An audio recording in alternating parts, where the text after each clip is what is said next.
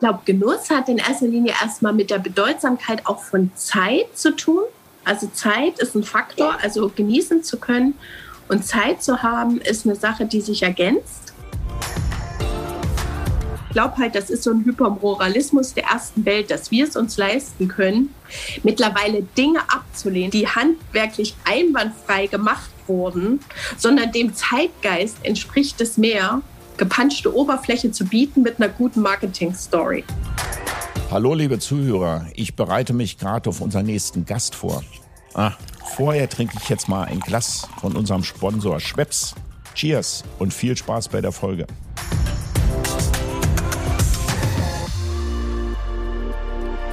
Hallo, liebe Hörer von Eat Drink Man Will. Heute haben wir Gott sei Dank mal wieder eine Frau bei uns im Podcast. Und das Thema ist heute ein bisschen weg von Sternen hin zu den Bachstelzen, hin nach Thüringen und Erfurt. Ich sage mal gleich den Gast, da bin ich sehr froh, dass wir Maria Groß haben, die jetzt in den Bachstelzen kocht, nämlich in der Nähe von Erfurt. Und wer sie noch nicht kennt, was ich kaum glauben kann, sie ist natürlich bekannt durch ihr Buch ohne Sterne kochen.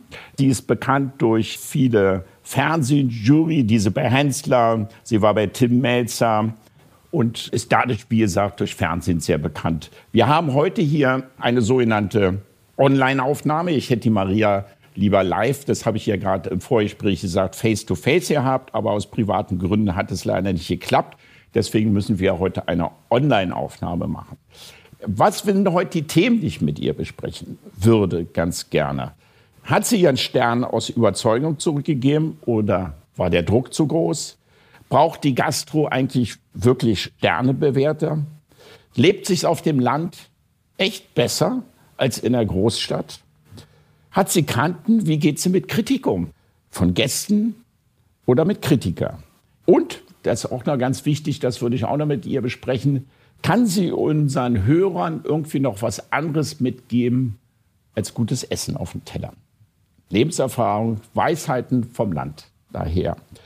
Maria, ich habe in der Vorrecherche, bevor ich mit dir jetzt gerade ins Gespräch ging, habe ich mich natürlich ein bisschen mit deiner Person beschäftigt und habe recherchiert von dem, was du bis dato schon getan hast. Wie gesagt, Fernsehjury, wie du die Bachstelzen mit viel Liebe umgebaut hast, neu dekoriert hast, wie du eine neue Heimat in Thüringen, in Erfurt gefunden hast. Und umso mehr ich mich mit dir beschäftigt habe, das sage ich dir in tiefer Aufrichtigkeit, umso mehr habe ich mich auf dich und dieses Gespräch heute gefreut. Deswegen von mir aus erstmal Hallo Maria. Hallo. Maria, bevor wir ins Gespräch gehen, habe ich so ein paar Triggerfragen, damit wir ein bisschen lockerer werden. Und da würde ich dich bitten, einfach spontan mal zu antworten. Extrovertiert oder introvertiert? Ersteres, ja? extrovertiert. extrovertiert. Okay. Erfolg oder Selbstbestimmung? Mm, letzteres, Selbstbestimmung. Okay. Direktheit oder Harmonie? Direktheit. Freiheit oder Gerechtigkeit? Freiheit. Raffiniert oder rustikal? Mm, raffiniert. Okay. Danke für die Triggerfragen erstmal. Da habe ich auch gar nichts zu zusammen. Manchmal habe ich immer noch so ein paar Anmerkungen bei meinen Gästen. Bei dir kam das ziemlich authentisch und schnell rüber. Und ich muss mal durchgehen. Von den Antworten, die du gegeben hattest, war eine, die ich anders eingeschätzt hätte. Das war die letztere. Ich hätte bei dir eher sowas wie rustikal geschätzt. Ich schätze, dass du das antwortest, aber ohne das Wort rustikal wirklich in seiner Ursprünglichkeit zu nehmen. Also rustik, raffiniert kann ja, äh, rustikal kann ja auch raffiniert sein. Weißt du, was ich meine? Ja, äh, genau. Und wenn man sich so spontan entscheiden muss, dann äh, bin ich immer eher für die, für die Feinheiten, für die Raffinesse und weniger für dieses Plumpe. ja, okay, hab verstanden. Lass uns mal gleich in die Themen reingehen. Mhm. Du hast ja im Kaisersaal deinen ersten Stern erkocht. Du bist eine Quereinsteigerin, hast Germanistik und Philosophie studiert. Kannst du unseren Hörern noch mal ganz kurz sagen, warum eine germanistische Philosophin zum, zum Kochen gekommen ist? Also es war tatsächlich so, ich, also ist tatsächlich so, ich stamme ja aus einfachen Verhältnissen, aus einer Arbeiterfamilie. Wie ich immer sage, ich entstamme dem Proletariat, bin da auch wieder gelandet mit meinem Beruf. Aber tatsächlich hatte ich die große Vision, die Welt verändern zu wollen, der Welt irgendwie meine Art von Veränderung zu schenken, weil ich immer den Ansatz hatte, dass man über Bildung Dinge verändern kann.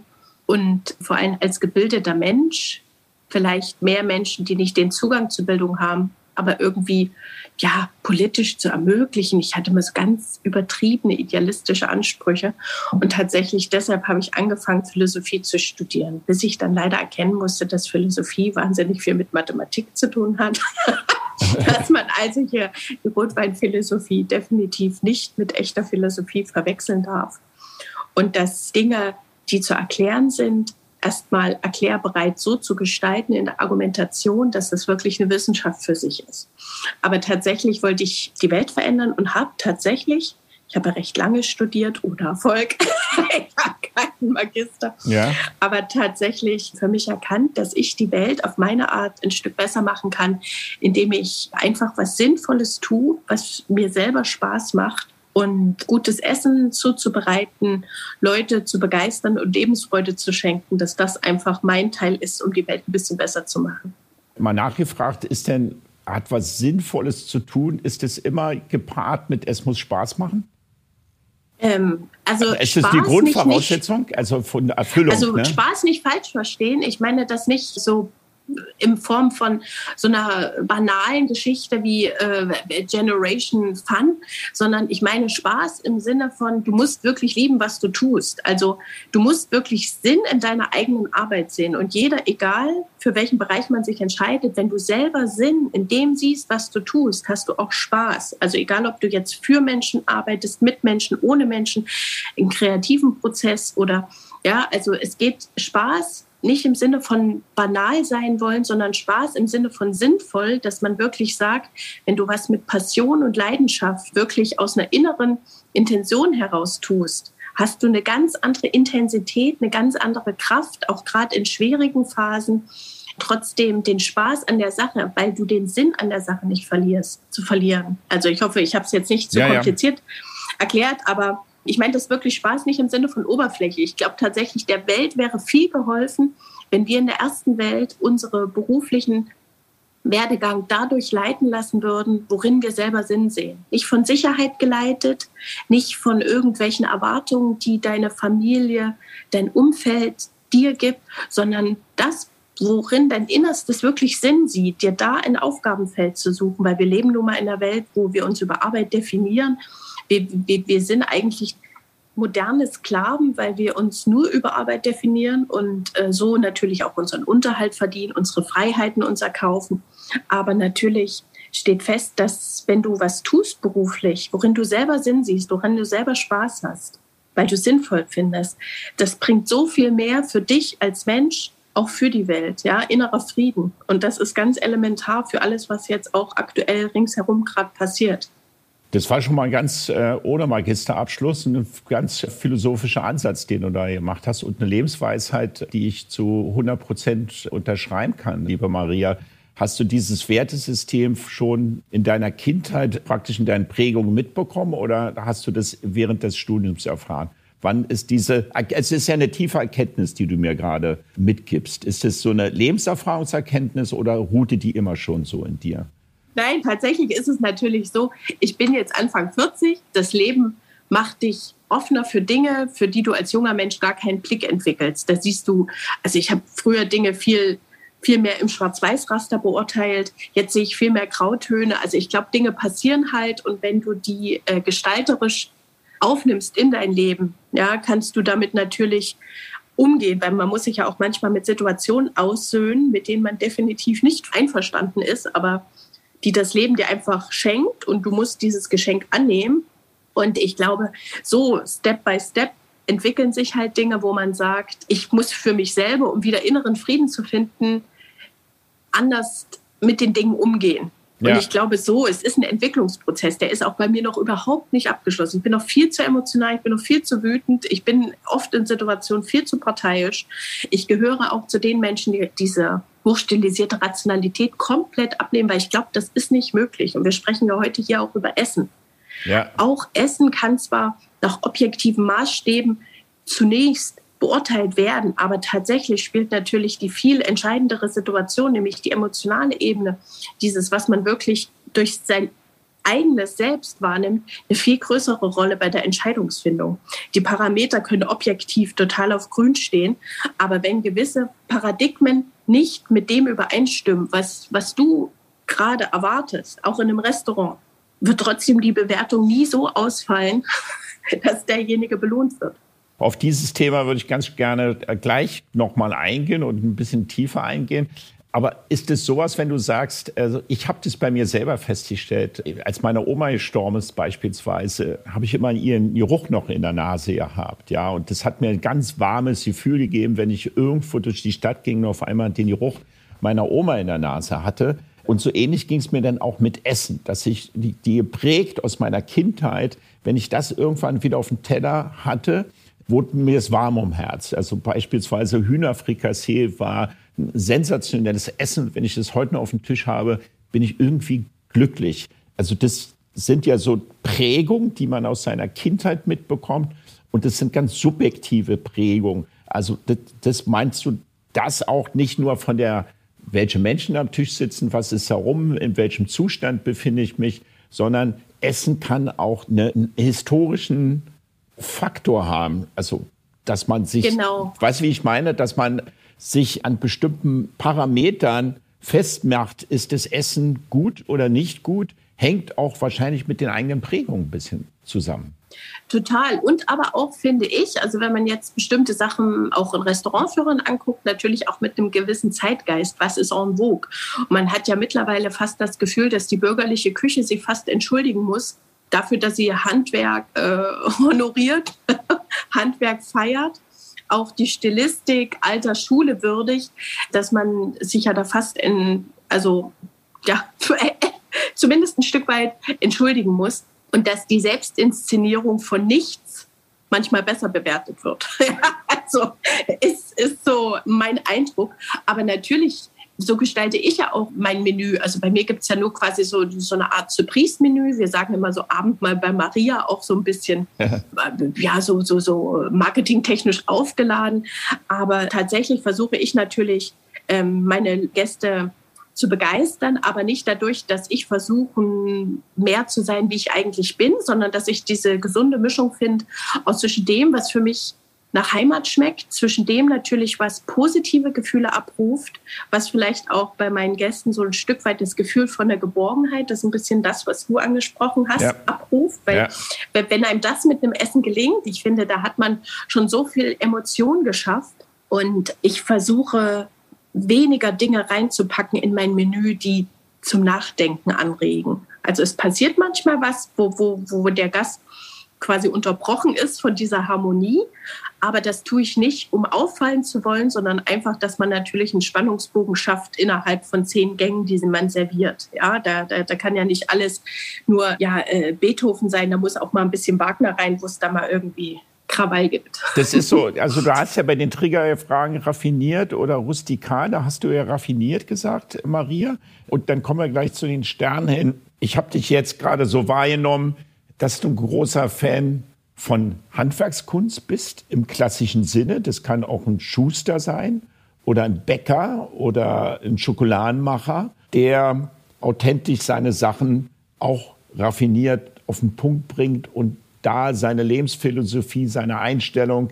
Ich habe ja etliche Monate in Japan gelebt zum Beispiel. Die, die, die haben ähnliche Vorgehensweise manchmal über die Produktliebe, über das Handwerk, mit welcher Einstellung sie bestimmte Sachen, also mit wel, die Einstellung, wie ich, warum ich was tue, ist ja auch ein, ein großes Wertesystem, warum das machen. Könnte man, könnte ich das so beschreiben und wäre das, könntest du damit d'accord gehen, was ich so gerade also ähm, ja, ja? habe ich auch gar nichts zu ergänzen. Ja. Gut. Okay, jetzt dann fangen wir mal von vorne an. Ich habe ja viele Sterneköche bei mir gehabt. Von Ein-Sterne-Köche übers Koda mit Zwei-Sterne-Köche und Marco Müller bis zum Drei-Sterne-Köche. Und dann habe ich ja immer gefragt, wie kocht sie es denn so und was ist eure Leidenschaft? Und sie haben fast alle sehr stark über ihre Leidenschaft gesprochen, sehr stark gesprochen, warum sie das machen, sehr stark über ihre Philosophie gesprochen.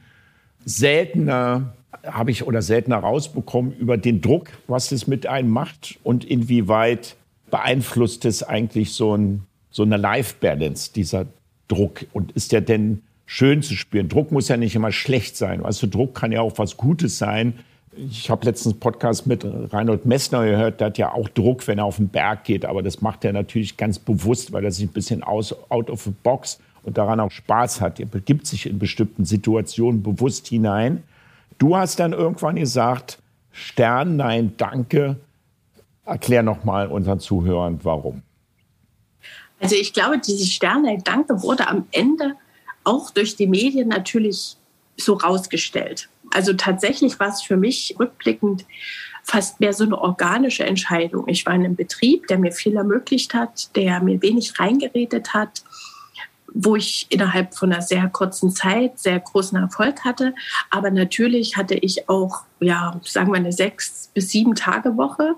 Und an diesem siebten Tag war ich dann vielleicht halt mal nur fünf, sechs Stunden Aber im hast Betrieb. du die nicht also, jetzt auch, Maria, sorry, das ist der Zwischenrede, hast du die nicht jetzt auch? Nein, einen viel, viel besseren. Ja? Also ich bin seit sechs Jahren selbstständig. Jetzt ist mein Leben ein komplett anderes. Ich habe zwar in gewisser Hinsicht einen viel größeren finanziellen Druck wie im Angestelltenverhältnis, absolut. Aber also meine Entscheidungsfreiheit, mein Radius ist so groß geworden. Ja, ich muss mich wirklich nur mit Matthias verständigen und dann kriegen wir es irgendwie hin. Ja, also die, die Entscheidungsprozesse, die Hierarchien, die sind ja jetzt dermaßen flach. Also das, das ist, glaube ich, auch was sehr Individuelles. Ich bin ein sehr freiheitsliebender Mensch. Ich akzeptiere Autoritäten, aber nur bis zu einem gewissen Grad. Weil Autorität hat ja auch was mit einer Natürlichkeit zu tun. Ein Chef ist ja nicht der Chef, weil man sagt, er ist der Chef, sondern der Chef ist mein Chef, weil ich spüre, weil ich sehe, weil ich beobachte äh, und ihn als Chef auch wahrnehme. Und äh, da habe ich einfach für mich registriert, das war eigentlich viel entscheidender, wie den Stern jetzt, wie es die Medien so darstellen, wegschmeißen. Ich lege keinen Wert mehr drauf, sondern es war ein organischer Prozess für mich, dass ich mich selber nicht mehr gespürt habe, dass ich einfach gemerkt habe, an mir sind Mechanismen erkennbar, die ich bei früheren Chefs total abgelehnt habe. Ja, also ich sage immer so plakativ, es ist einfach so, irgendwann siehst du also ab einem gewissen Stressmoment nicht mehr den Mensch, du siehst nur noch das Problem. Und das ist natürlich wie in einem Kriegszustand. Du schaust da gar nicht mehr, sondern du ballerst einfach drauf los. Ja? Und das sind natürlich viele Dinge gewesen, wo ich persönlich gesagt habe, boah, ich bin jetzt echt an dem Punkt angekommen, ich sitze alleine nachts in meinem Küchenbüro, keine Sau will mehr was mit mir zu tun haben, außer mein Zuschef. Oder vielleicht die Geschäftsführung. Aber ich war ja eigentlich in Teams schon die, die immer äh, Wortführerin war. Aber dennoch war ich immer Teil des Teams. Und Wie groß war dein Team? Wie groß war dein Team damals? Also äh, im Kaisersaal äh, schon recht groß, also mit Azubis und äh, Leuten, 20, 20 Leute, 15, 20 Leute, immer schwanken Personalsituation ist ja nie einfach. Und also nicht klein, ja. ja. Und ja, diese erstmal reinkommen in diese Chefrolle ist ja das eine. Aber dann natürlich auch zu merken, dass du in dieser Chefrolle ja auch mit wahnsinnig viel Bürokratie, Gesprächen, Sülz, nett sein zu Gästen, Smalltalk, also wahnsinnig vielen Dingen zu tun hast, wie in jedem Beruf, die eigentlich gar nichts mit dem Beruf zu tun haben. Das ist natürlich ab einer gewissen Größe total unromantisch. Ja. Also ich beneide keinen von meinen Kollegen, wo ich zwar sehe, oh, das also ja, und nicht nur wirtschaften, du musst auch so viele andere Dinge bedienen. Du repräsentierst Speisen, die du nicht selber gekocht hast. Und das funktioniert auch alles, ja. Du bist Marionettenspieler und das ist ganz wichtig, um überhaupt ein Team führen zu können, egal in welchem Bereich. Aber das, was ich ja eigentlich immer tun wollte, nämlich kochen, dafür hatte ich schon Zeit, klar. Ich habe ja in der Clara unten mit meinem Sous-Chef alleine gekocht. Wir haben sogar selber gespült. Also man darf sich das nicht äh, romantisch vorstellen. Ich glaube, über die Jahre haben sie die Strukturen jetzt auch geändert, da wo ich früher gearbeitet habe, dass man auch die Küchen trennt. Die Bankettküche lief ja auch über mich. Also ich hatte ja nicht den Luxus, dass ich da irgendwie Blumen äh, auf drapierte Teller packe und äh, sage, an welchen Tisch wir jetzt schicken. Das ist ja Bist du da rausgegangen auch zu den Gästen? Bist du dann auch rausgegangen ja. zu den Gästen am Tisch und hast gesprochen? Genau, also dann Smalltalk. Ja, ja, nach dem Dessert. Gell? Also, weil ich glaube, das ist halt auch Zeitgeist. Früher musste ein Koch nur gut kochen und jetzt muss er natürlich ein Stück weit Entertainer, Qualitäten Na, haben. Marco Müller macht das nicht, hat er, hat er mir gesagt. Er macht Wer? das nicht. Marco Müller macht das nicht. Der Ja, weil jetzt so, äh, Marco ist ein ganz anderer Typ. Der ist ja sehr in sich gekehrt, der ist da, dem fehlt da dieses knackige Selbstbewusstsein, nicht dieses, ich, ich habe keine Angst vor Leuten, ich, ich komme vom Dorf, ich war schon immer eine Draufgängerin. Ich glaube, da habe ich was Gott gegebenes, was halt andere vielleicht so extrem nicht haben. Ja. ja? Ich sehe es halt echt auch als Rundumpaket, weil die Leute, äh, die freuen sich auch wahnsinnig, wenn sie dir selber sagen können, hey, das war schön oder vielleicht auch, hey, das habe ich gar nicht verstanden oder ja, also allein auch mir gibt es wahnsinnig viel Energie, in leuchtende Augen zu gucken von Leuten, die echt happy sind. Und hier in der Bachstelze haben wir auch manchmal Leute, die normalerweise gar nicht so viel Geld ausgeben würden für Essen, die aber einfach neugierig sind oder mich sympathisch finden und dadurch mal in der Bachstelze landen. Und wenn du Leute, die noch nie so Fine Dining erlebt haben, dann beobachtest, wie sich das im Laufe des Abends verändert. Am Anfang sind die sehr unsicher, sitzen so gerade da, sind fast verklemmt, wenn da die ersten Grüße aus der Küche kommen. Und im Laufe des Abends kriegst du über den Service natürlich über den Ether direkt mit, was sich draußen abspielt. Und am Ende gehst du an den Tisch, der so begeistert ist, der sagt, boah, ich konnte mir nie was drunter vorstellen. Ich fand das immer dermaßen abgehoben, so viel Geld für Essen auszugeben. Aber das heute hier war wirklich geil. Sehr ja, schön. und, das, ja. und ich finde, ich glaube echt, damit tun wir mehr für gesellschaftliche Veränderung wie mancher hochrenommierte Laden. Ja, weil wir die Distanz nicht haben. Wir sind die Glorreichen und hier geht nur die Elite essen, sondern wir sind eins von den Häusern, die sagen, wir sind die Glorreichen, aber nur weil wir Basiskontakt nicht verloren haben. Wir sind kein Museum. Wir wollen Ort gesellschaftlicher Zusammenkunft sein. Klar, selbst wenn jeder separat am Tisch sitzt. Aber wir haben nur wenig Sitzplätze. Durch die Krise hat sich das noch mal ein bisschen verändert, unser Konzept. Also wir sind noch fokussierter, noch kleiner geworden, um auch nicht natürlich in personeller Abhängigkeit zu stehen.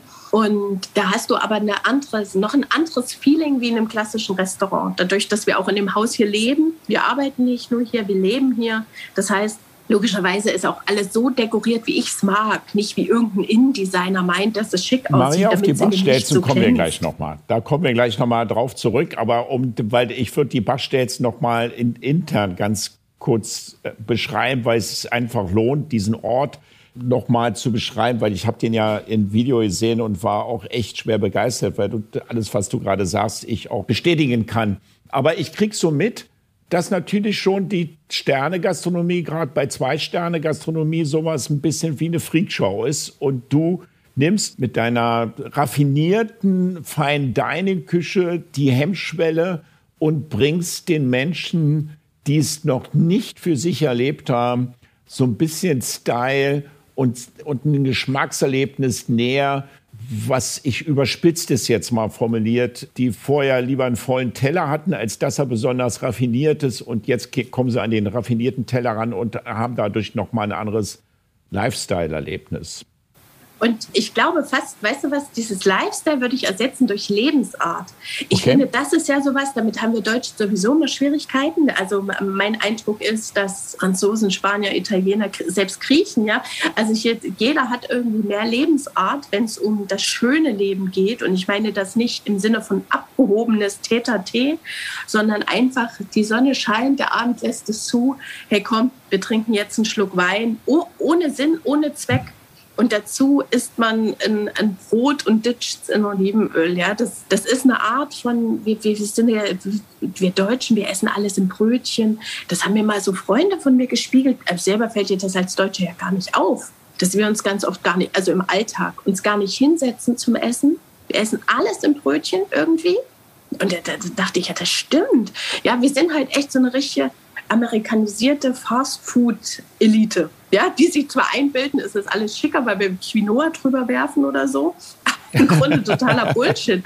Einfach wirklich sich Zeit zu nehmen, auch für die Person, mit der man gerade zusammen ist. Ja, du rennst bei mir auch sowas so von offene Thema. Türen ein, das ist unglaublich. Weißt ja. du, hier so Cappuccino, das hatte mir meine äh, Freundin gesagt, also die ist schon über 70 und die meinte, Maria, es verhält sich doch so mit dem Kaffee.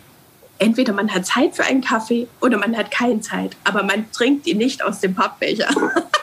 Und da dachte ich, ja, das stimmt. Also das klingt ja erstmal konservativ, aber sie hat ja komplett recht. Und ähnlich wie die Italiener, an, selbst im Autohaus steht irgendwie im Kabuff eine geile Siebträger, wo du schnell einen Espresso dir zwischen kannst. Ja? ja.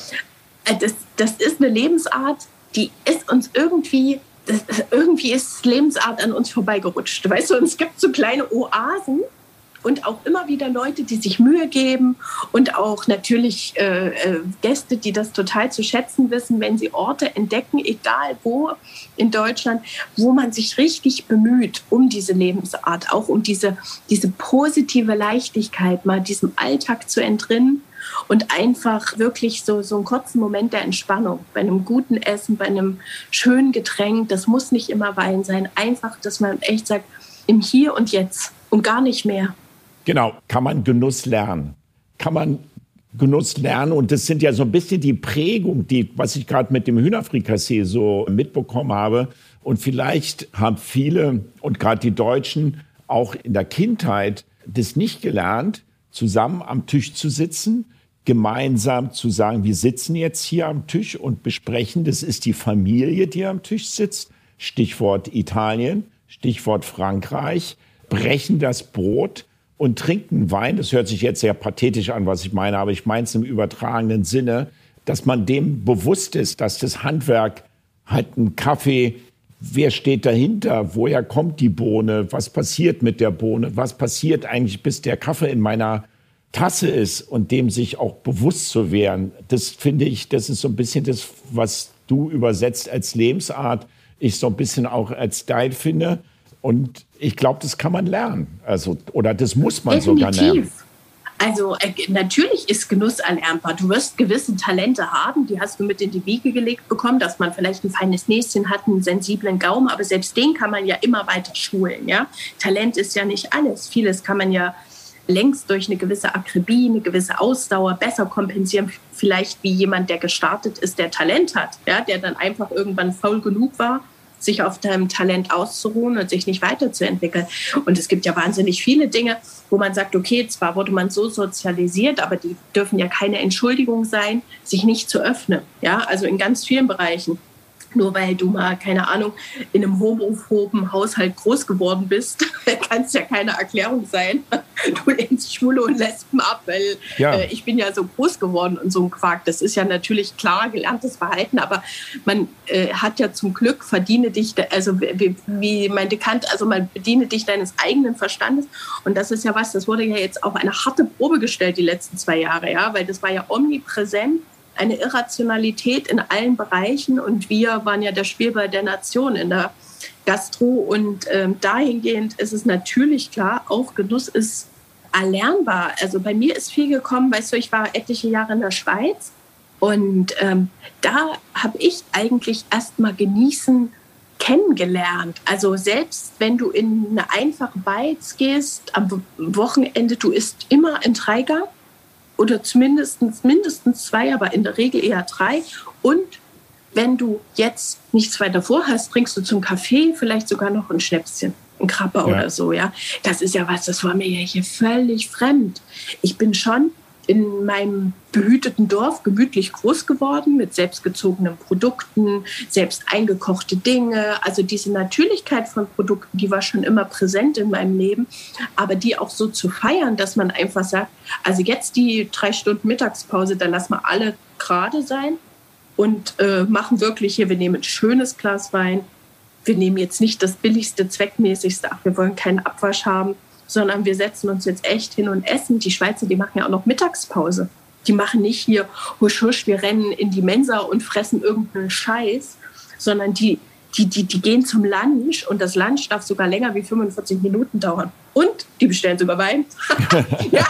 ja, in Italien, Süddeutschland auch so näher man in ist den ein anderes Lebensgefühl. Gell? Also das definitiv, wie du sagst. Also es gibt kein West-Ost-Gefälle, sondern was Kulinarik anbelangt, wirklich in, in, in unseren Breitenlagen wirklich so, so ein Ost, äh, nee, Entschuldigung, so ein ja. Süd, Süd, äh, Nord. Nord ja, ja, genau. Sag mal, mal ich würde da noch mal ganz gern einsetzen. Kann denn, wenn man Genuss lernt und da, das zieht sich auch wie ein roter Faden durch meine Podcast, dass ich ja immer auch gerade nach der Corona-Zeit sage, wir müssen die Gastronomie nicht als Ort der Nahrungsaufnahme sehen, sondern als Ort der sozialen Kontakte, die man pflegt, als kulturelle Veranstaltung, die man wahrnimmt, die Servicekraft auf Augenhöhe begegnen und viel Respekt unabhängig von dem, was da drin stattfindet, wenn es denn auch so zelebriert wird, wie du das sagst gerade, ist ja auch immer ein starkes Anliegen von mir gewesen. Würdest du denn so weit gehen, dass man sagt, wenn man Genuss lernt und sich dem mal, man braucht ja immer eine Attitüde oder eine Einstellung. Du lernst ja nichts, wenn du nicht eine innere Bereitschaft mitbringst. Ja, also du kannst ja Menschen hundertmal erzählen, sei nicht rassistisch, wenn er es nicht irgendwie sagt, warum bin ich, also wenn er sich selbst nicht die Frage stellt, warum habe ich denn Vorurteile, dann wirst du ihm auch nicht bekehren können. Das ist so ein bisschen meine Erfahrung des Lebens, ja. Glaubst du denn, dass wenn man Genuss lernt, auch den Charakter positiv verändern kann? Ja, also ich glaube, man müsste sich halt mal drüber verständigen, was Genuss Lernen ja bedeutet. Weil manchmal hat man ja äh, so den Eindruck bei manchen Leuten, die denken, sie wären Genießer, nur weil sie regelmäßig Upper-Class-Produkte konsumieren. Und das hat ja eigentlich nichts mit Genuss zu tun für mich. Ja, ich, ich lehne keine Luxusprodukte ab, aber feststeht, es gibt ja so eine Yuppie-Gesellschaft, die wirklich den Eindruck hat, das konsumiere ich, um meinen Status quo nach außen zu sichern. Das lässt mich dastehen als, als Kenner, als Genießer. Ja, also, aber das ist ja Angeberei, das ist ja Oberfläche. Das hat ja mit Genuss erleben weniger zu tun. Dann sag ja. mir, mit was es zu tun hat. Ja, ich glaube, Genuss hat in erster Linie erstmal mit der Bedeutsamkeit auch von Zeit zu tun. Also Zeit ist ein Faktor, also genießen zu können und Zeit zu haben, ist eine Sache, die sich ergänzt. Sich Zeit zu nehmen. Und Genuss ist auch eine Form von Langsamkeit, ist auch schon wieder so ein temporäres Glied in der Kette. Und Genuss hat auch was mit einer Offenheit zu tun. Das ist also, ganz schön, dass du das sagst, dass Genuss was mit Langsamkeit zu tun hat. Langsamkeit und Offenheit. Ne? Also du musst deine Seele und den Kopf frei machen. Also so kann zum Beispiel, um mal weg vom Essen zu kommen, sich am Strand zu setzen und eine Stunde aufs Meer zu gucken, auch Genuss sein. Ne? Definitiv. Also ich würde das gar nicht auf Kulinarik einschränken, weil ich glaube wirklich Leute, die Genussliebhaber sind jetzt in unserer Gastrowelt, das sind auch definitiv Menschen, die auch den Blick haben für andere schöne Dinge. Also sich auch für ein schönes Buch begeistern können, für irgendeinen schönen Baum, der besonders schön gewachsen ist. Ja, also ich glaube, das, das sind so Dinge und, und wir springen ja da quasi, wie ich als Köchin springe halt da noch auf und sage, ich konzentriere mich auf dieses Themengebiet und ich ergänze das natürlich, indem ich sage, ich habe das Porzellan von dem und dem, um mein Essen natürlich auch nochmal eine andere Stilistik zu geben und dass so die schönen Künste völlig unparteiisch ineinander spielen, um ein Gesamterlebnis zu schaffen. Ja, Musik, Gerüche, also da gab es ja Hessen Blumenthal, der damit angefangen hat. Dann haben wir alle irgendwie dann erst mitgemacht. Ja? Also das ja wirklich etabliert hat als festen Bestandteil, dass wenn man sagt, wenn es um Genusserleben geht, geht es natürlich darum, auch viele Sinne anzusprechen und nicht singulär einzunehmen und zu feiern. Ja, sag mal, die Köche, die mit denen ich gesprochen habe, es ist ja in Berlin ganz en vogue, gerade regional zu kochen. Regional kochen mhm. jetzt gerade alle. Also gerade so, ich sag mal alle in Anführungsstrichen. Ich finde eher so Asia, so Fusion, Asia-Kram. Ich finde, das ist nach wie vor. Ist das nicht dein Eindruck? Ich finde, regional war schon echt wieder gestern. Na, ich bis so, auf die veganen Öko-Restaurants. Na, ich habe immer, ich habe immer ein Problem, wenn ich bin letztens in der Kantstraße lang gelaufen und da standen, waren Thailänder und draußen stand wir kochen regional. Und dann habe ich mir gedacht, hä? ehrlich, wie findet das statt? Findest du das, wenn die Leute sagen, wir kochen regional, gerade im Fine Dining Bereich, ist es authentisch oder schwimmt man da hier in Berlin mit so einer Welle mit, so ein bisschen gerade, weil das gerade on vogue ist? Ehrlich gesagt würde ich hier auch sagen, haben damit natürlich viel hier die Medien und ja Gastrokritiken zu tun, weil die geben dir ja oft den Stempel. Ja. Weil ich würde sagen, jeder ambitionierte Koch, egal in welchem Bereich, selbst der Thailänder um die Ecke, kann ja so ambitioniert sein, dass er sagt, ich kaufe mein Gemüse in Brandenburg, also jetzt hier bei euch in Berlin, ja, ja. so und äh, fahre nicht in einen Asiamarkt, der hier anonymes Zeug irgendwo ja, aber Pak Choi ja. wird schwierig, also, ne, oder? Ich, naja, ich, ich glaube halt einfach, dieser regionale Touch, klar ist der Zeitgeist und das ist ja jetzt auch so überinflationär benutzt, selbst wenn man jetzt irgendwie in irgendeinen Discounter geht oder in eine Drogeriekette, alles ist ja Fairtrade, alles ist ja Bio und dann noch manchmal jetzt dieses Kauflokal. Weißt du, wo ich denke, also es ist halt ein Marketing-Gag, der dermaßen überspannt dargestellt wird. Und ich glaube, eigentlich jeder ambitionierte Koch hat immer den Anspruch, natürlich in erster Linie sehr bewusst erstmal zu schauen, was gibt es in meiner näheren Umgebung und wie kann ich das implantieren in das, wie ich koche und wie, ja, wie ich meine Speisen zubereite. Ich glaube, das ist eigentlich fast, also das ist fast früher so unbedeutsam gewesen. Ja. Das, aber heute ist es so elementar, dass es auch schon wieder so dermaßen übertrieben ist. Und wo ich glaube, es ist klar, es ist so Zeitgeist, aber die Leute begreifen einfach nicht, dass es ganz schwer ist, wirklich die Leute zu finden, die das wirklich umsetzen und die, die einfach mit auf der Welle schwimmen. Okay, also ist es denn sowas übersetzt wie, na klar, schmeckt eine Tomate frisch vom Strauch, ihr erntet besser, als wenn ich sie mir, keine Ahnung, von Spanien oder Holland schicken, lassen wir mal Holland jetzt schicken lasse. Also das weiß ja inzwischen, hoffe ich mal, jede Hausfrau.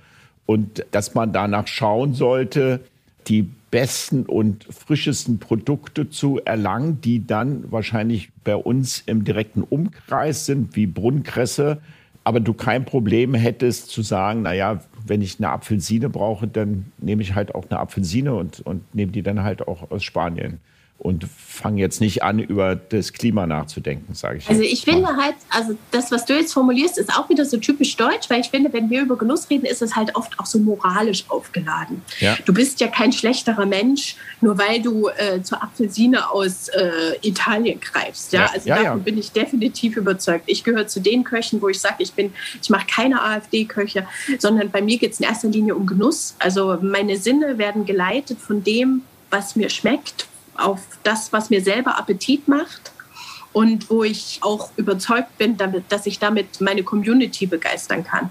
Und dementsprechend kaufe ich natürlich ein und mache keinen Bogen um Vanille, mache keinen Bogen um Safran. Aber umso schöner, wenn du natürlich siehst, dass es bei uns in Altenburg auch Safran gibt, ja, die auch für kommerziell, also für Gewerbebetrieb auch Safran äh, zur Verfügung stellen. Ja, also ich, ich finde halt, man muss die Leute sensibilisieren für das Thema, dass die äh, Gastronomen, die bereit sind, Geld in der Region zu lassen. Sie ist ja auch eine politische Entscheidung, dass man eigentlich sagen könnte, aber wird nie geschehen, erst wenn ich gestorben bin, dass Gastrobetriebe, die nachweisen können, dass sie so und so viel Geld in der Region lassen, also indem sie auch Produkte da konsumieren, ja. nicht nur der Stromanbieter, sondern auch äh, viele andere Dinge, dass man sagt, Steuererleichterung für diese Betriebe, ah, okay. dass man so auch einen höheren Anreiz schafft, Guter Ansatz, ja? Maria, guter ähm, Ansatz. Äh, bei lokalen Anbietern zu kaufen. Ja? Okay. So, also ich finde, man müsste, man müsste so das Ding aufziehen, aber nicht jemanden stigmatisieren, der jetzt frischen Orangensaft nimmt, um sein Dressing zu pimpen,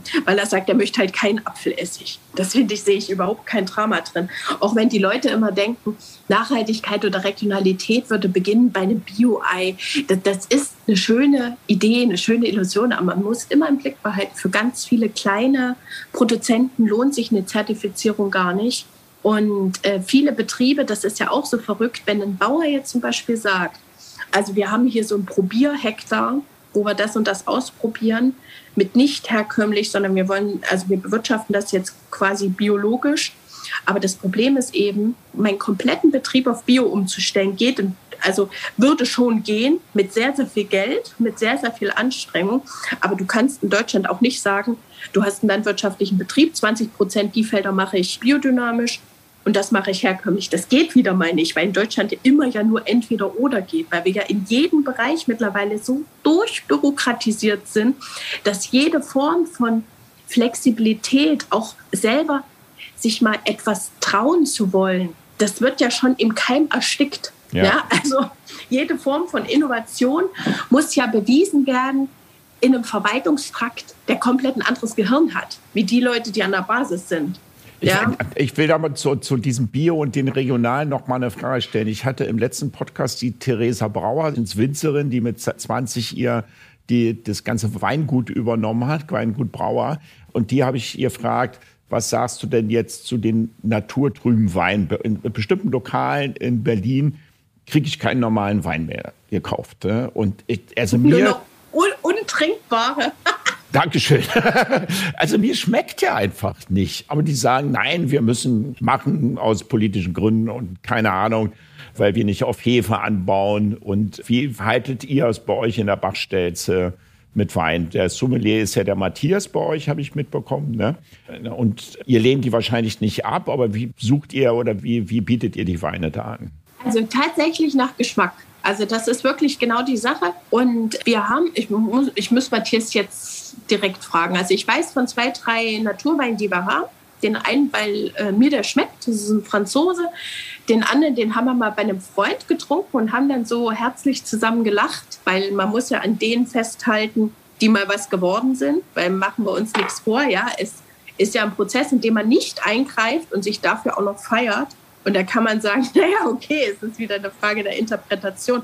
Und ich glaube halt, das ist so ein Hypermoralismus der ersten Welt, dass wir es uns leisten können, mittlerweile Dinge abzulehnen. Da sind wir wieder am Anfang, die handwerklich einwandfrei gemacht wurden, sondern dem Zeitgeist entspricht es mehr, gepanschte Oberfläche zu bieten mit einer guten Marketing-Story. Brutal. Ja, das Gut ist ausgesprochen gerade. Wahnsinn. Also das, das ja. ist jetzt eine sehr steile These, aber man hat doch immer den Eindruck, dass wir in der ersten Welt ja wirklich immer denken, wir hätten alles begriffen. Und mittlerweile sind wir so überdehnt, dass wir schon so abgestumpft sind, dass wir mittlerweile Dinge trinken müssen, die uns eigentlich ja nicht schmecken. Aber der Zeitgeist bedingt es, dass die uns ja schmecken müssen, weil die ja ethisch korrekt und alles und das ist naturverborgen und das ist das und das. Eine geile Story dazu und du trinkst es und ich bin da auch wirklich offen. Also ich trinke wirklich, äh, du kannst mir alles vorsetzen, ja, selbst wenn ja. ich danach die Scheißerei kriege. Aber ich weiß auch um die Bedeutsamkeit von gutem Geschmack. Ja. Und deshalb sage ich, ich bin im Grunde eine Konservative, weil ich sehr viel von auch kalkulierten Erfolg halte. Also, dass ich glaube, dass ein gewisses Qualitätsprodukt natürlich deshalb auch begeistert, weil so viel Akribie so viel Muße. Es ist ja nicht weniger Zeit geflossen in den Wein, der handwerklich einwandfrei ist. Und viele Winzer probieren ja auch gerade Weingüter, die von den Kindern dann übernommen werden, wo eine Generationswechsel stattfindet, dass man sagt, ach hier, da habe ich so eine kleine Spielfläche, das mache ich zum Geldverdienen. Und hier die großen Gewächse, da will ich erstmal meine Handschrift geben. Aber dass man so guckt. Und ich glaube, das, das ist eine coole Sache, ja, dass man auch ein bisschen Bodenhaftung behält. Ich habe es damals bei mir im Nu, ich habe das äh, Nu-Restaurant gehabt, ich habe es damals, Maria, bei mir oft auch so gemacht, dass ich schon eine Weinkarte hatte mit 40, 50 Positionen. Aber da wir nicht die ausgebildeten Sommeliers immer hatten, sondern Servicekräfte, die jetzt, wir haben zwar Schulungen gemacht, aber wir waren kein Fine Dining Land. Ich habe mal asiatisches Restaurant gehabt, dass ich da öfters Name Dropping mit Weine gemacht habe, dass ich dann Robert Weil oder ein Deal Deal den die Leute von Hause aus kannten. Und die kannten, denn denen ist ja bei Champagner ähnlich, dass die Leute lieber zu, zu Namen greifen. Das, fun das funktioniert, das kann man verkaufen, aber bedeutet immer Zeit im Laden, wenn man einen vollen Laden hat, dass man denen erklärt, der Champagner kommt dahin und probiert den mal. Und der passt super mhm. zum Essen etc. Und deswegen haben wir dann oft so ein bisschen Name-Dropping gemacht. Maria, worauf ich ganz gerne noch zurückkommen würde, du hast vorhin gesagt, politisch ist es korrekt oder unkorrekt. Du warst ja mal Botschafter von Erfurt und hast es mehr oder weniger, so habe ich das wahrgenommen, so hingeschmissen, weil du dann keinen Bock auf die Bürokratie hattest oder äh, habe ich das falsch interpretiert? Ja, eigentlich war es, wie ich halt bin, also eine sehr emotionale Entscheidung. Ja, als ich, als ich damals quasi äh, mein Theater hatte mit der Stadtverwaltung Erfurt, offiziell ist das Thema abgeschlossen. Wir haben uns erfolgreich durchgeklagt.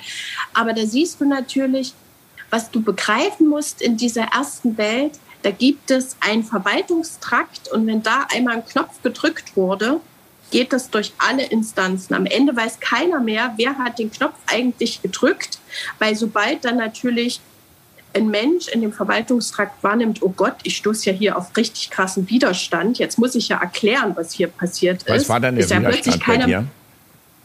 Also entzündet hatte sich das damals eigentlich an einem Infrarotwasserhahn. Ja, und ich bin ja ein sehr diskussionsfreudiger Mensch, weil da war warmes Wasser, da war kaltes Wasser. Ich habe wirklich, ach, wie soll ich das sagen? Das, eigentlich war es banal. Es war damals so, im Sommer, den Abend habe ich selber gar nicht gekocht. Sondern da war gerade ein Gastkoch da. Ich bin von einem Aufzeichen gekommen und da war eine Hygieneüberprüfung, wie das alle Kollegen ja, immer so ja. kennen. Dann kommen die, ziehen sie ihr Atomhäubchen an, ihren Imkeranzug, weil sie kommen ja jetzt ins Kernkraftwerk. Also wir haben auch eine offene Küche, müsst ihr wissen. Also du kannst auch reingucken, was ich mache. Ich habe da nichts Dann zu verkleiden verstecken. die sich mit Handschuhen und, und ziehen sich Dann echt kommen die in ihrem Atomkraftwerk-Anzug äh, und äh, gucken sich dann alles an. Und man kennt ja das Theater. Und ich bin ja auch völlig für Transparenz, weil jeder soll seine Berechtigung haben. Die sollen ihre Kreuzchen machen. Ich sage Ja und A. Muss einfach alles ein bisschen im Verhältnis stehen. Dann sagst du da Splitterschutz an den Lampen, da eine aufgeweichte Diele, wie das immer so läuft. So, und dann war ja quasi das durch. Die Dame war weg. Und dann habe ich ähm, vier Monate später einen Brief im Briefkasten gehabt. Der war so dick. Sowas habe ich noch nie gesehen und noch nie bekommen. Und ich war ja auch schon vor dem Kaisersaal Küchenchefin in der ja, Schweiz, ja. in einem Hotel. Da wusste ich, hier ist richtig die Kacke am Dampfen, hier will mir jemand richtig was draufdrücken. Also wenn da irgendwas schlimm gewesen wäre, wäre es ja zumindest so, dass in einer Woche, ja, in zwei ja, Wochen, in ja. drei Wochen, in vier Wochen irgendwann mal jemand wieder auftaucht. Aber da wurde ja so ein neues Hygieneportal eröffnet, hier in Thüringen. Und, oder in, nur in Erfurt, ich weiß es nicht. Ist es bei so euch genau. so, dass wenn man irgendwie äh, einen Minuspunkt bekommt, dass der denn auch so offiziell äh ich weiß gar nicht, wie es genau so ist. Das war aber damals, dieses Portal gab es vorher noch nicht. Ja. Und man hat mich halt quasi so als Aufhänger genommen, weil ich was nicht erfüllt hatte, wo die Dame aber meinte, ich müsste es erfüllen. Ich habe gesagt, nee, das erfülle ich nicht hier. Der Gesetzgeber sagt doch ganz klar, so steht das hier. Und so, so nahm das Unheil eigentlich seinen Lauf, sag mal mal. Du diskutierst mit einem Menschen, der dich spüren lassen will, dass ich aber quasi die Schwächere bin, weil der bürokratische Akt ist der stärkere. Ja, also das ist quasi Mensch gegen System ja. und das System wird immer gewinnen. Also so, so alt bin ich jetzt schon, dass ich das begriffen habe. Ja, wenn ich nicht gerade irgendwie vorhabe, mit irgendeiner Minderheit irgendwas durchzusetzen, dann hast du immer Erfolg, weil du eine Minderheit mit an Bord hast. Aber wenn ich einfach nur, ja, jemand bin von hier, ist es nichts wert. Und ja, also so war das eigentlich damals. Und was war die Frage?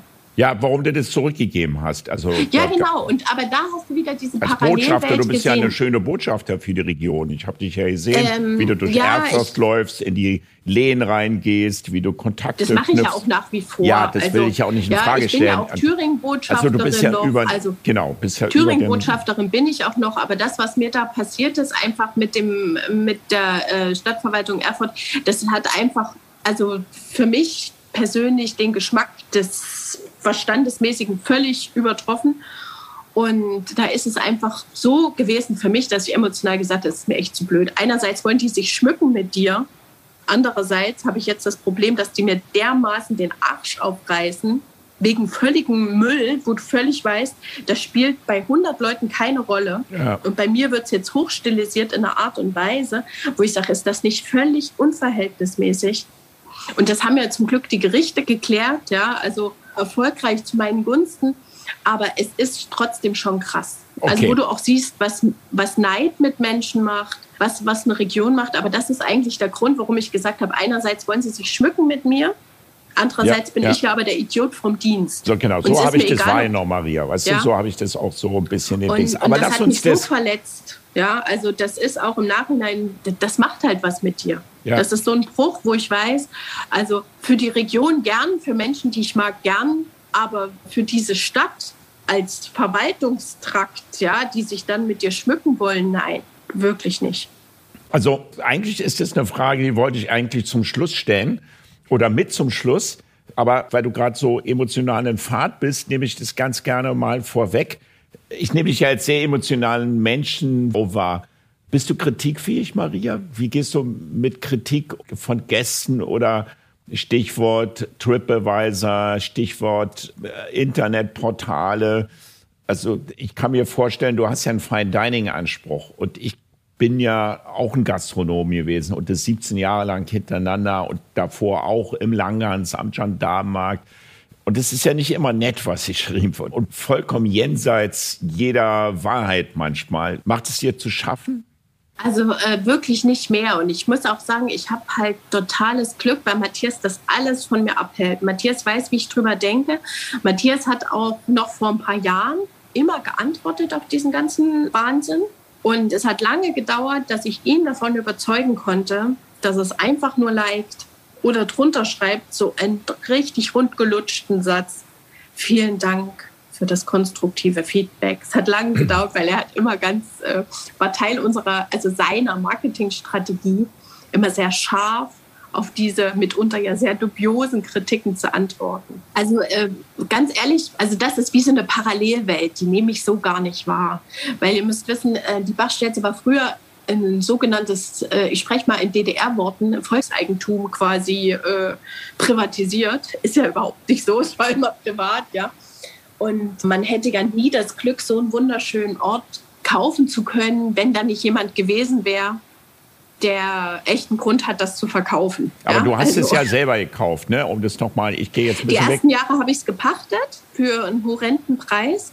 Jetzt haben wir es gekauft und jetzt gehört es ja immer noch der Sparkasse, gell? Ja, okay. Also, wenn jetzt noch ein paar Corona-Krisen kommen, Was heißt dann, ein horrender äh, Preis, Pacht damals, äh, Maria, äh, für, für unsere Gastronomen? Ja, also jetzt so Zahlen, also das ist immer äh, jetzt schwierig, aber wenn du. Damals Pacht. Also ich habe ja quasi keine Ablöse bezahlt. Ja, normal bezahlst du ja für ein Gastronomieobjekt eine große Ablöse auch noch zusätzlich zur Immobilie. Und da haben wir quasi so gesagt, okay, aber vielleicht können wir das auch über die Pacht lösen, ja, dass ich ja. einfach eine höhere Pacht bezahle.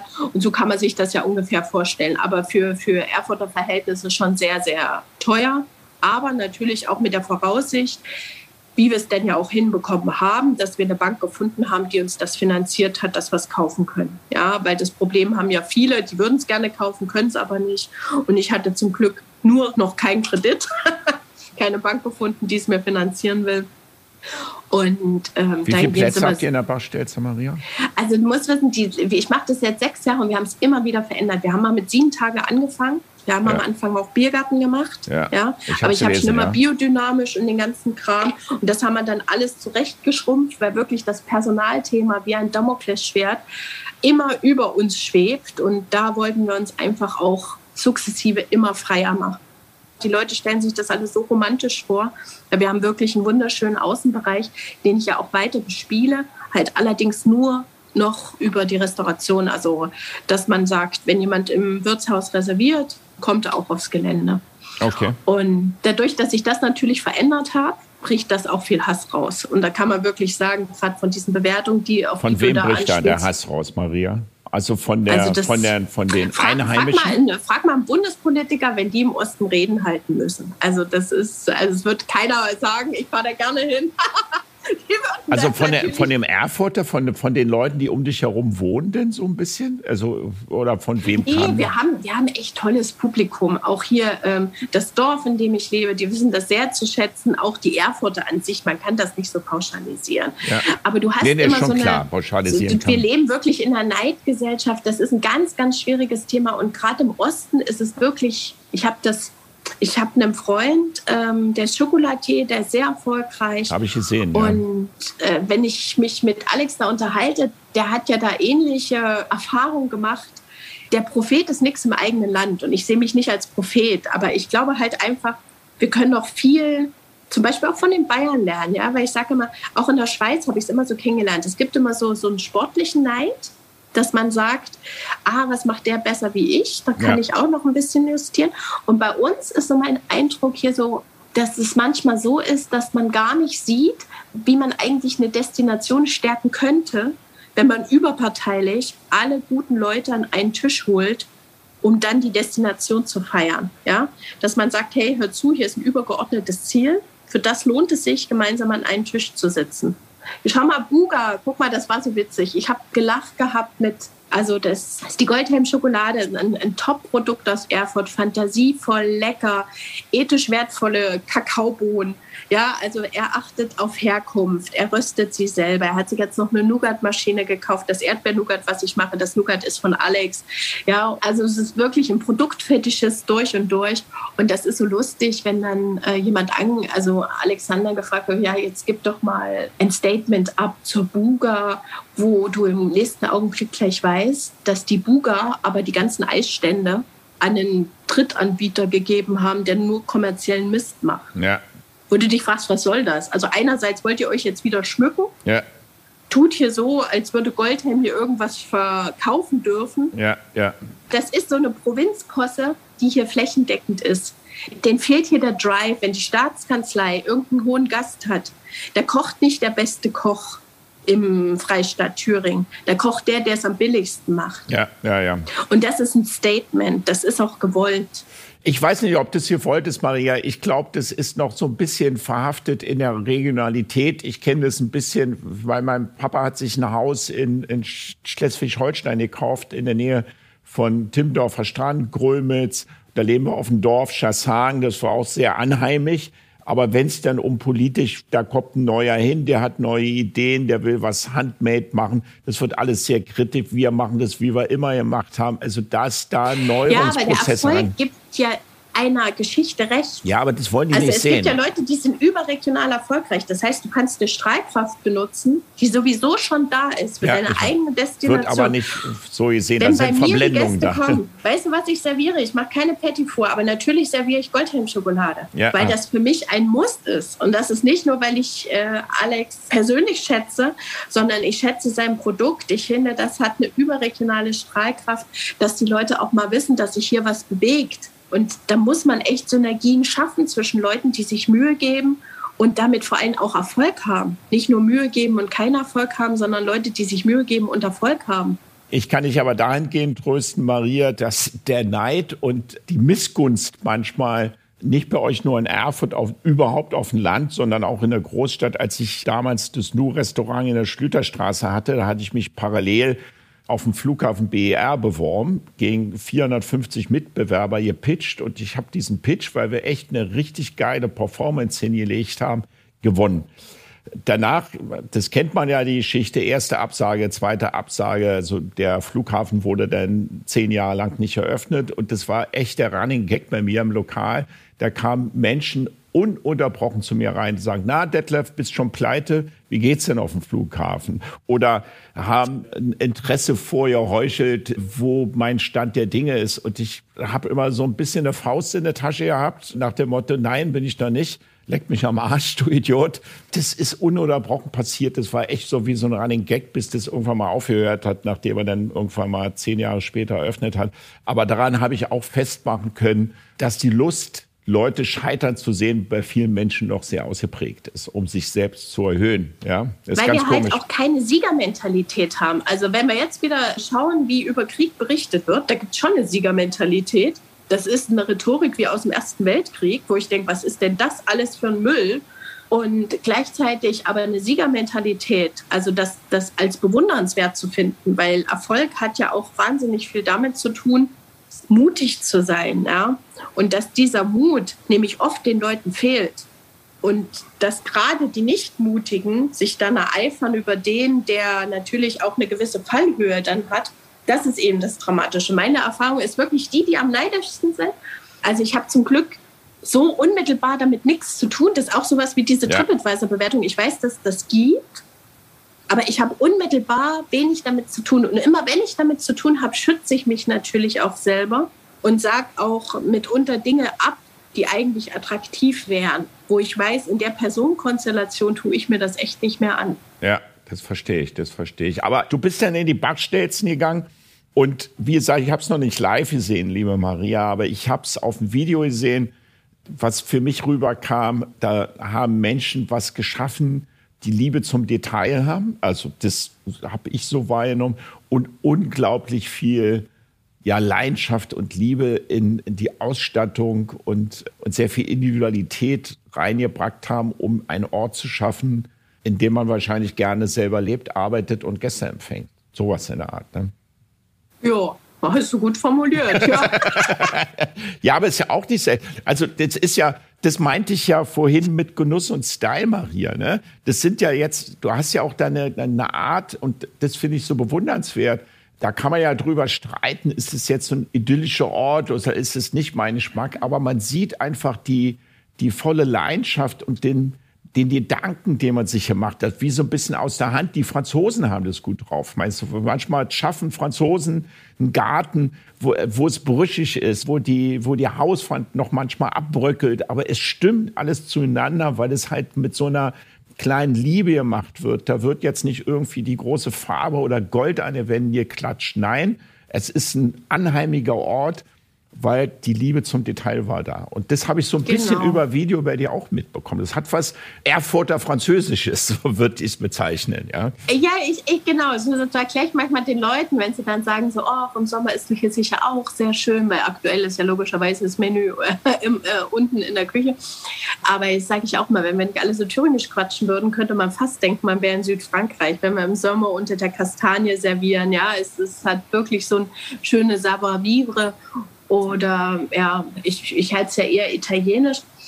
Aber ähm, tatsächlich, also du hast das richtig erkannt und äh, das, was bei uns alt ist, darf auch alt sein und darf auch als das erkennbar sein. Und ich habe versucht, das mit Matthias wirklich so behutsam so auch zu restaurieren. Und man sieht natürlich eindeutig die Dinge, die vom Profi geschaffen wurden und die Dinge, die wir selbst gebaut haben. Aber das soll tatsächlich auch so sein, weil wir natürlich auch hier leben. Und ich sage immer, wir sind ein bisschen wie so eine äh, Art Kommune. Ja, also hier die, in dieser Auszeit vom Alltag, die man hier mit uns verbringt, sind unsere Gäste wirklich in dem zeitlichen Zyklus Freunde und dürfen auch alles benutzen, alles angucken und äh, dürfen auch drüber lachen oder vielleicht denken, oh mein Gott, ist das hier schön improvisiert hingestellt, aber es sieht irgendwie richtig nett aus. Maria, öfters sind es ja die Brüche, die die Schönheit machen. Ne?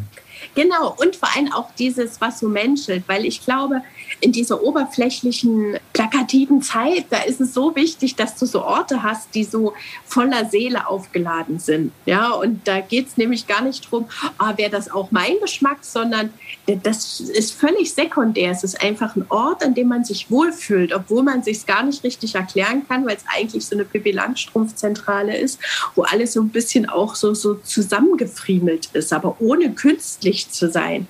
Also das finde ich ist schon echt cool und das hat man halt auch gar nicht so oft, finde ich, weil du gehst oft in Läden, die sind mega toll, die haben mega Porzellan, die haben tolles Interieur, die haben ein tolles Lichtkonzept, wo du äh, natürlich diese, diese perfektionistische Ader des Inhabers spürst, ja. aber natürlich gleichwohl weißt, wie viele Investoren drin hängen weil ansonsten kannst du dir das Bild an der Wand niemals leisten. Und da muss ich ganz ehrlich sagen, für mich persönlich habe ich entschieden, backe ich tatsächlich die kleineren Brötchen, aber dafür ist es mein Rezept, das ist mein Mehl. Und genauso wie ich die aus dem Holzbackofen raushole, habe ich die reingeschoben, ohne dass mir hier irgendwie jemands A vors B quatscht und ich dann irgendwie äh, dem Gamma und Beta noch Danke sagen muss, dass ich hier den Holzofen heizen durfte. also eine ungeheure Freiheit, die ich hier leben darf. Genau, das wäre meine Frage. Bist du angekommen, wenn du jetzt so sprichst? Das hört sich für mich so also, an. Wir haben das manchmal jetzt durch die Krise natürlich gehabt, weil das natürlich so viel Zeit für uns Arbeitstiere war, die wir so auf Null dann geschossen wurden, obwohl wir viel gemacht haben. Kiosk, App, Feinkost, den ganzen Quark, alles haben wir ja gemacht. Aber dennoch war es so viel Zeit, um drüber nachzudenken, ist es das, was ich wirklich will. Also das, was ich wirklich will, ist kochen.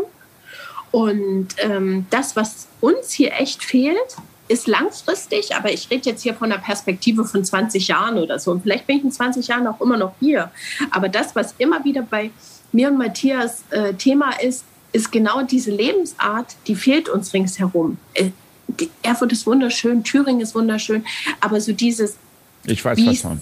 Du meinst, ja, dieses, sag's ruhig, sprich es aus, die Berliner Lebensart, sich inspirieren zu lassen, auch von anderen von anderen Sachen. Ne? Man muss ja auch vergleichen sich können, um sich wieder genau, inspirieren zu lassen. Einfach, ne? wenn du jetzt zum Beispiel heute Abend spontan sagst, oh, lass uns hier irgendwie schnucklig essen gehen. Ja. ja. Da fängt das Problem schon an. Ja, da musst du wieder nach Weimar kutschieren. Wer fährt zurück? Weil im Alter wird man ja auch so unflexibel. Ja, früher oh, kein Problem, fahren mit der S-Bahn und heute schon wieder, oh, S-Bahn, eine Fahrt hin geht ja. Ich bin ja äh, bekannte ja. Zufahrer.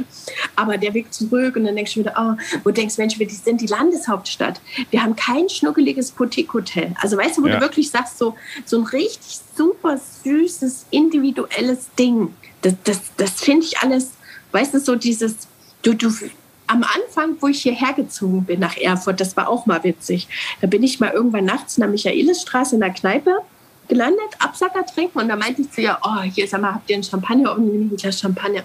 Und da meinte die, und die meinte das ganz lieb, dann kam die, oh, ich sag mal, äh, meinst du wirklich, ich schwitze jetzt echt ein Glas Champagner, weil das ist 01. Wenn du hier so eine Knutschcola nimmst, das ist 033. weißt du, da hast du viel mehr. Der verstehst du, die meinten, die verstehen gar nicht, was ich wollte. Ich wollte einen Absacker, weil am nächsten Tag musst du wieder fit sein, weil du früh wieder in der Küche stehst. Du willst einfach nur runterkommen, was Sprudeliges trinken und weil du zur inneren Erbauung so ein aufgeladenes Produkt brauchst wie ein Glas Champagner, weil du weißt, den Prosecco, den sie hier in der Ecke verkaufen, den kannst du praktisch nicht saufen, den kriegen sie ja kostenlos immer hingestellt beim Italiener. Wo ich sage, also es ist auch kein Prosecco, weißt du, ja, also ja. auch echt ein Italiener würde das nicht hingestellt, davon bin ich überzeugt, ja.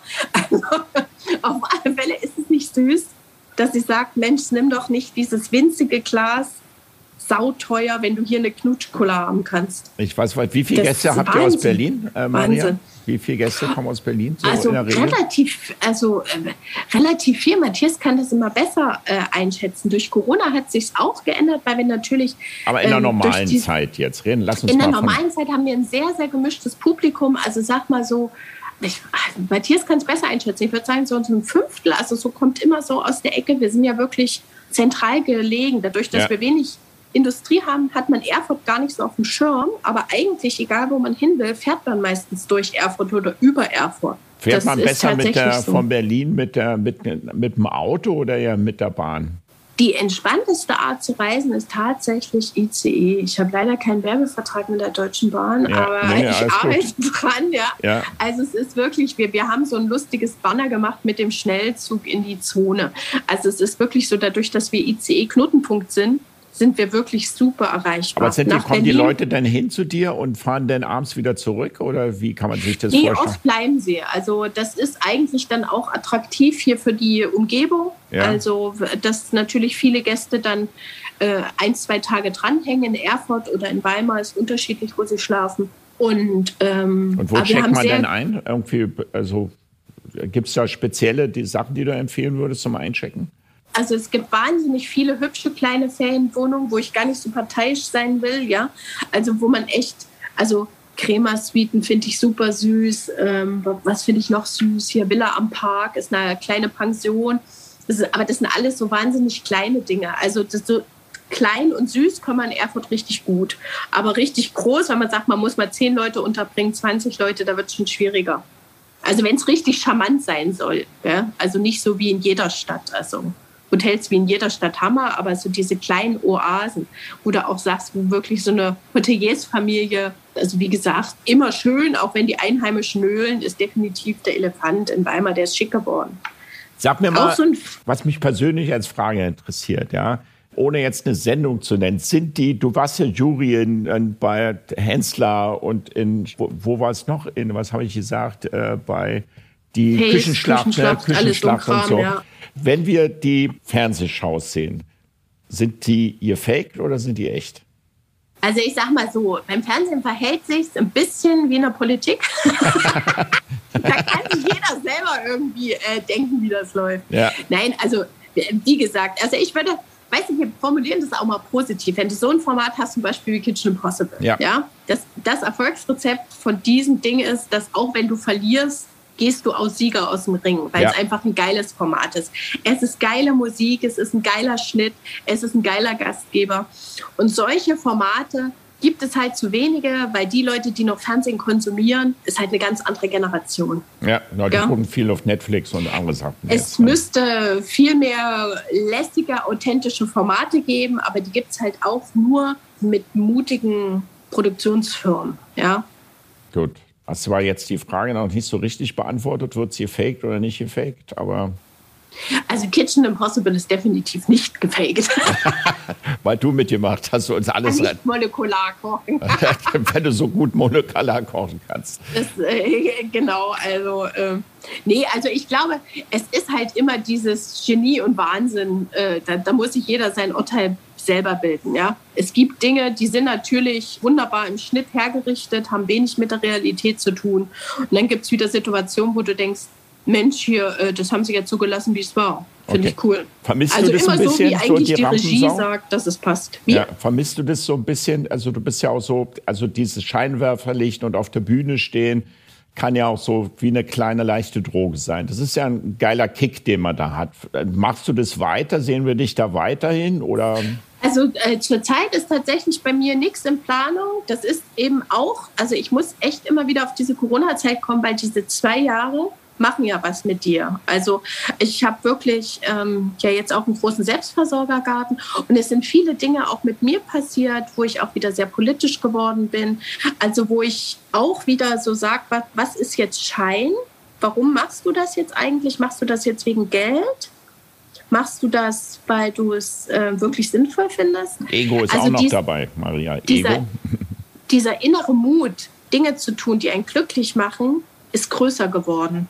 Weil ich habe gesehen, wir sind durch diese doofe Scheißzeit gekommen mit Dingen, wo wir niemals vor drei Jahren noch nie hätte ich drüber nachgedacht, keine Ahnung, eine Toskana-Tour zu machen. Wo ich denke, hey, ich, ich spreche drei Worte Italienisch, um nicht zu sagen kein einziges Wort. Ja, ich, ich, ich lerne gerade äh, Italienisch. Und also das sind alles Dinge, wo wir bei Sache mutiger geworden sind, die wir vorher nicht auf dem Schirm hatten, wo wir dachten, Mensch, das wäre so cool, wenn du neben dem Kochen noch was findest, womit du Geld verdienen kannst, was du aber auch richtig mit Spaß machst. Und das sind zum Beispiel solche Sachen, also so, ja, mein großer Traum ist echt jetzt so, also wo ich jetzt so spinne, irgendwann das Geld zu haben, dass ich irgendwas Kleines, Hübsches in Italien haben kann. Also wirklich so ganz, aber jetzt haben mir schon wieder so viele abgeraten. Und da denke ich immer, ach, das lass mir jetzt aber von den scheiß Realisten nicht kaputt machen.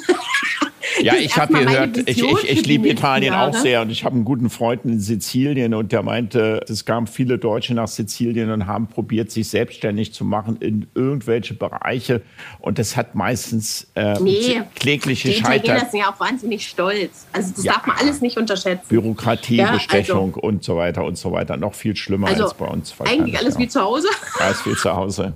Ja, genau. Nee, aber ähm, tatsächlich so, weißt du so, also ich bin total offen. Alles, was kommt, was ich, glaube ich, cool für mich und auch für die Bachstelze finde, äh, mach mal mit, auch bei medialen Sachen. Weißt du, du musst aber immer wissen, in der breiten Wirksamkeit einen Namen zu entwickeln, ist cool und wichtig. Das macht immer so ein Grundrauschen.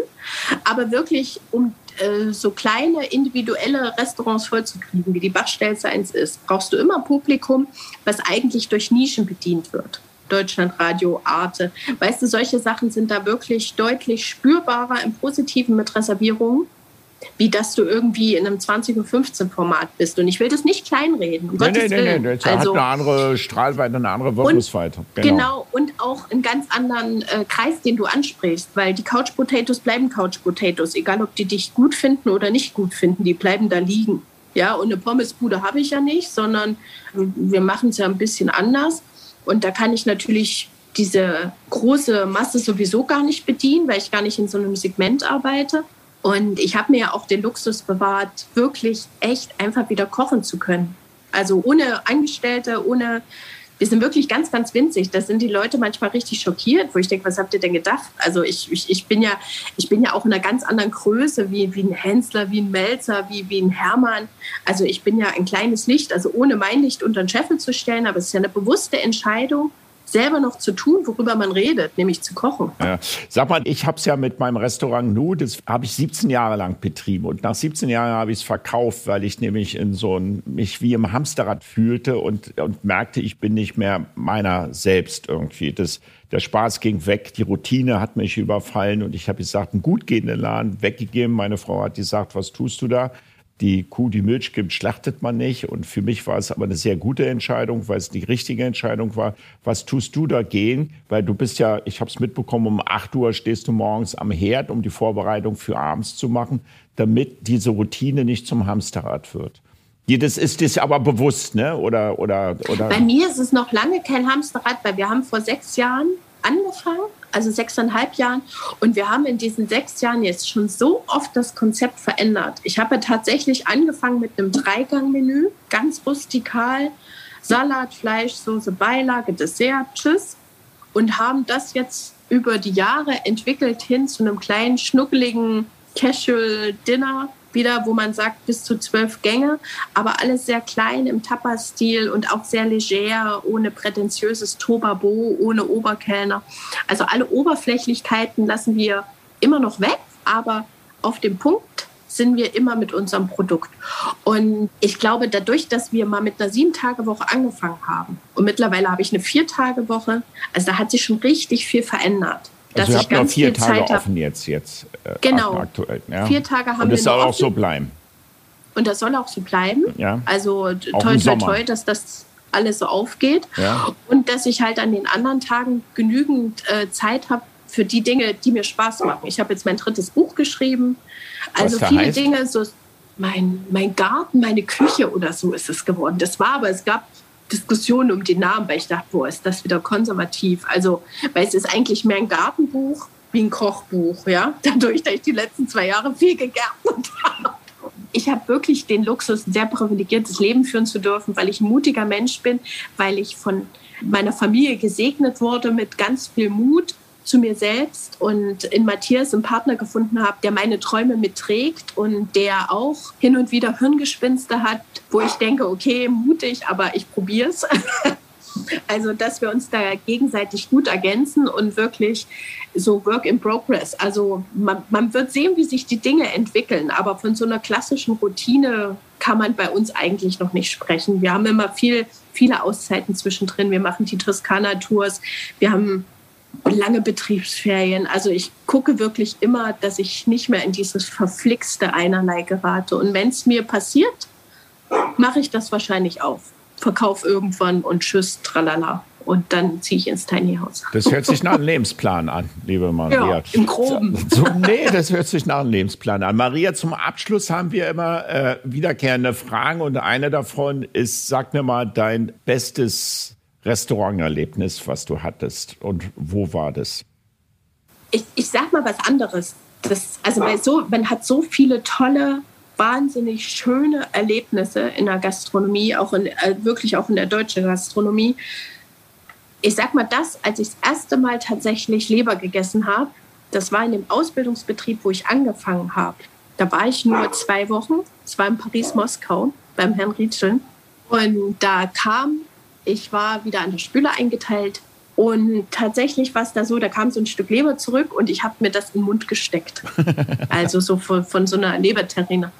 Und da dachte ich, Alter, was ist denn das? Weil ich wusste, es ist keine Leberwurst. Es ist, es ist irgendwas anderes. Ich habe noch nie vorher in meinem Leber ähm, so Mastleber gegessen. Und das war für mich damals, dass ich wusste, das will ich auch können. Also ich erlebe wahnsinnig viel und bin, weiß auch, dass das ganz besonders ist, dass ich halt selten in so einer Sackgasse stecke. Und wenn ich irgendwo drin stecke, fahre ich rückwärts zurück. Ich bin mir dazu auch nicht zu schade. Was ich sagen will, aber das war wirklich sowas, wo ich wusste, Alter, das will ich auch können. Weil dieses Eis so hat danach geschmeckt, die Pastete hat danach geschmeckt, weil ich dachte, Alter, wie kann man das denn nicht aufessen? Das sieht auch noch geil aus. Da hast du also, praktisch mit der Leber so eine. Ich Schüler als Azubi, wo die dich so dissen wollten, oh, die blöde Alte von der Uni, hier, der zeigt mir jetzt erstmal, wo der Hammer hängt. Diese ganzen bescheuerten Machtspielchen von, von, von Blindnasen, die mit, mitunter in unserer Branche da so rumhecheln, weil sie sich über nichts anderes beweisen können. Ja, Intellekt zählt ja nicht. Und das, ja, war trotzdem mein schönstes Spülererlebnis. Abverstanden. Da hast du praktisch mit der Leber so eine kleine gustatorische Schelle bekommen im positiven Sinne. Ja, total. Ich wusste also echt ganz, ganz ehrlich, hier in der Küche sind nur Wichser, aber sowas will ich auch können. Ja? Das, was die Wichser können, will ich auch können. Schönen Gruß an Berlin, Moskau. Nein, Nein ich hab's doch, oh, Maria, Ey, du hast gesagt, wir müssen nicht politisch korrekt sein. Ein ganz toller Gastgeber. Also wirklich hier. Das Maria, du hast gesagt, wir müssen nicht politisch so korrekt sein. Nein, aber du weißt, Paris-Moskau, guck mal, wie witzig ist das. Das ist so ein schnuckeliger Laden, mittlerweile eingekerchert durch riesige, hässliche Neubauten und immer doch diese kleine Enklave, die einfach gutes Essen serviert. Dann habe ich noch einen Anschlag auf dich vor. Ja, Ausrufungszeichen, kann ich bestätigen, kann ich bestätigen. Dann haben wir für unsere Gäste, verlinken wir ganz gerne noch ein kleines, süßes Rezept, was die nachkochen können. Könntest du uns das zur Verfügung stellen, liebe Maria? Na klar, dann machen wir es. Äh, dann nehme ich auf alle Fälle irgendein so Pesto-Rezept. Oder Pesto. Nee, wir, nee, wir machen, wir machen, äh, weil ich habe in diesem Gartenbuch ganz viele Sachen drin, die sind ultra einfach. Ohne Talent kann Ohne man ein Talent. gutes Ergebnis. Talentfreies Essen kochen. Das weil man muss den an. Leuten mal wieder auch zeigen, wie einfach gute Küche sein kann. Ja. Man braucht nicht bei Ducasse irgendwie in der Lehre gewesen zu sein, um sich selber naturnahes Essen zu servieren. Ja, also man darf den Leuten das gar nicht so einreden und das nicht immer so moralisch aufladen, wie man einwandfrei einkauft, sondern einfach mal machen ist die Devise. Wenn man bei euch einen Tisch reserviert, über online oder anrufen? Ausschließlich online, weil wir das tatsächlich alles in Eigenregie organisieren und so hat sich herauskristallisiert, dass das die einfachste Art ist, www.mariaauszone.de. Ich habe gedacht, äh, Beziehungen schaden, ich habe es verstanden. Ich habe immer nur gedacht, dass Beziehungen schaden nur dem, der sie nicht hat. Deswegen habe ich gedacht, ich kann anrufen. Aber gut, weil ich dann nämlich auch bald die Bachstelzen auf meinem Programm habe. Liebe Maria, das Germanistikstudium der Philosophie hast du nicht abgeschlossen, aber es hat prägenden Eindruck hinterlassen. Ich sagte es, du bringst Heimatliebe auf den Teller, probiere ich das mal so zu formulieren. Mhm. Das finde ich schön. Du bist, du schön. hast, ein, du hast einen, einen eigenen Style geprägt und bist in übertragenen Sinne ein Sinnstifter. Und ich sage es auch selten Dinge, weil ich nicht politisch korrekt bin, von denen ich nicht zu der, in der Tiefe überzeugt bin. Deswegen war es mir ein ganz großes Vergnügen, mit dir ins Gespräch zu gehen. Die Zeit ist leider ein bisschen um, sonst klicken unsere Zuhörer aus, weil die sagen, der Bernhard hat sich wieder verquatscht die ganze Zeit. Guckt einfach bei YouTube Maria Groß die Bachstelzen, guckt euch die Videos von ihr an. Ihr werdet sehen, wie schön diese Bachstelzen aussehen. Ihr werdet sehen in die offene Küche. Ihr werdet sehen, wie der Matthias den Wein am Tisch serviert. Ich habe selber noch nicht probiert, nur gekostet, steht jetzt aber ganz aktuell auf meiner To-Do-Liste ganz oben weil ich nicht nur das Essen auf dem Tisch liebe, sondern die Menschen, die es auch zubereiten und die Menschen, die mit mir am Tisch sitzen. Ich glaube, das ist einer der wichtigsten Faktoren, um zu genießen und auch so eine soziale Komponente da reinzubringen. Das muss getragen werden. Und du hast ja jetzt auch meine Telefonnummer. Ja, du gehst ja nie ran. WhatsApp. Du gehst ja nie ran. Maria, ich danke dir sehr, sehr, sehr, sehr gerne. Es war echt ein schönes Gespräch. Ich glaube, ich hätte noch eine Stunde mit dir quatschen können, weil ich viele, ich habe hier noch zehn Punkte auf, auf meiner Karten. Haben wir nicht abgehakt, aber äh, haben wir auch lange gequatscht und du musst ja schon wieder in die Küche, um die Abendvorbereitung zu machen.